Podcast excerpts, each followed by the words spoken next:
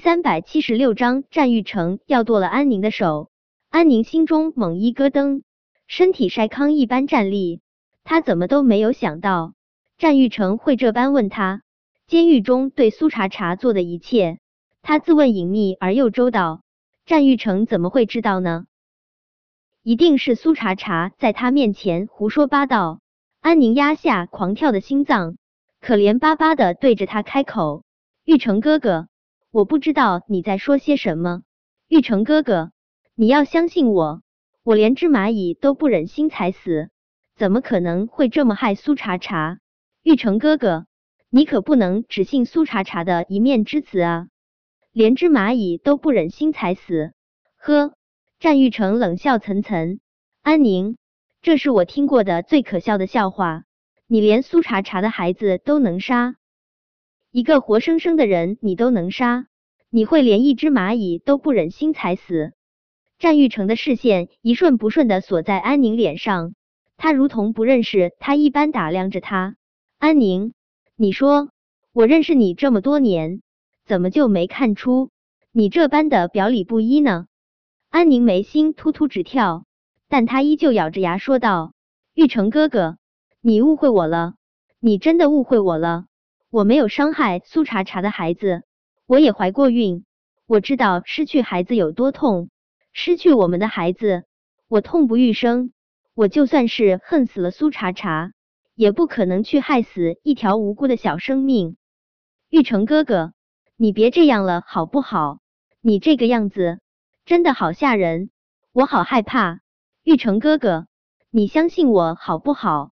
我真的没有害过苏茶茶啊。安宁，你说的话我一个字都不信。战玉成顿了顿，接着冷声说道：“安宁，别再为自己辩解了。你让人对苏茶茶施暴，证据确凿，你再辩解只会让我更恶心。证据确凿。”安宁心中猛然一沉，他这是让人调查了当年监狱的事吗？他就对苏茶茶这么上心？还有，他说他恶心。他安宁怎么会让男人恶心呢？安宁张口，他刚想再说些什么，战玉成那握在他脖子上的手陡然用力，他憋得瞬间喘不过气来。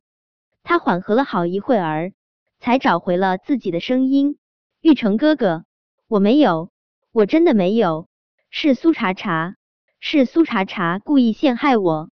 苏茶茶他一直害我，他见不得我好。玉成哥哥。”你可不能上了苏茶茶的当。对，苏茶茶他想要离间我们的感情，他想做战太太。玉成哥哥，苏茶茶这是想要拆散我们啊！你不能让他得逞，你不能让亲者痛求者快啊！苏茶茶想要拆散我们，战玉成自嘲一笑。我倒是希望苏茶茶想要拆散我们。苏茶茶若是想要拆散他和安宁。证明他心中还有他，可是苏茶茶根本就不在意他会和谁在一起，他心中只有凌霄，他还想和凌霄生宝宝，以后他心中还会有他和凌霄的宝宝，唯独没有他战玉成。安宁如何不明白战玉成这话是什么意思？他死死的咬着唇，几乎要咬破了皮。安宁，说吧，为什么要让人对苏茶茶施暴？就算是苏茶茶杀死了你的孩子，五年的牢狱之灾已经足够惩罚他了。你为什么还要让人这么折磨他？战玉成狠狠的将安宁摔在地上，他死死的盯着安宁左手的小拇指。忽的，他半蹲下身子，猛地抓住他的小拇指。安宁，你让人剁了他的小指，你心里很畅快是不是？我倒是想要看看。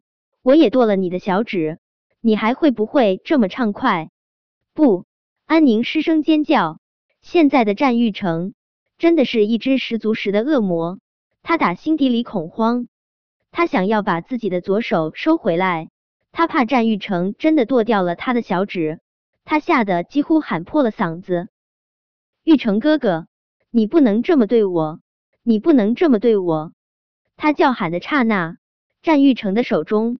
已经变出了一把寒光闪闪的瑞士军刀，安宁被瑞士军刀的冷芒吓得差点儿失禁，他不停的扭动着身子，挣扎求饶：“玉成哥哥，饶了我，饶了我！玉成哥哥，我承认是我让人对苏茶茶施暴，你饶了我好不好？”见战玉成手中的瑞士军刀离他的小拇指越来越近，安宁吓得哇哇大叫。他强迫自己冷静下来，他哭着大喊。玉成哥哥，不要剁掉我的手指！你要是剁掉了我的手指，我就变成残废了。玉成哥哥，我不想变成残废，那样我没法见人。安宁，我剁掉你的手指，你没法见人，你难道就不怕你的所作所为把苏茶茶给毁了吗？战玉成从来没有如同现在这般想要杀人，他这刀子还没落在安宁手上呢。安宁就已经吓成这样了。监狱中，冰冷的刀子狠狠的剁下了苏茶茶的小指，他该有多害怕？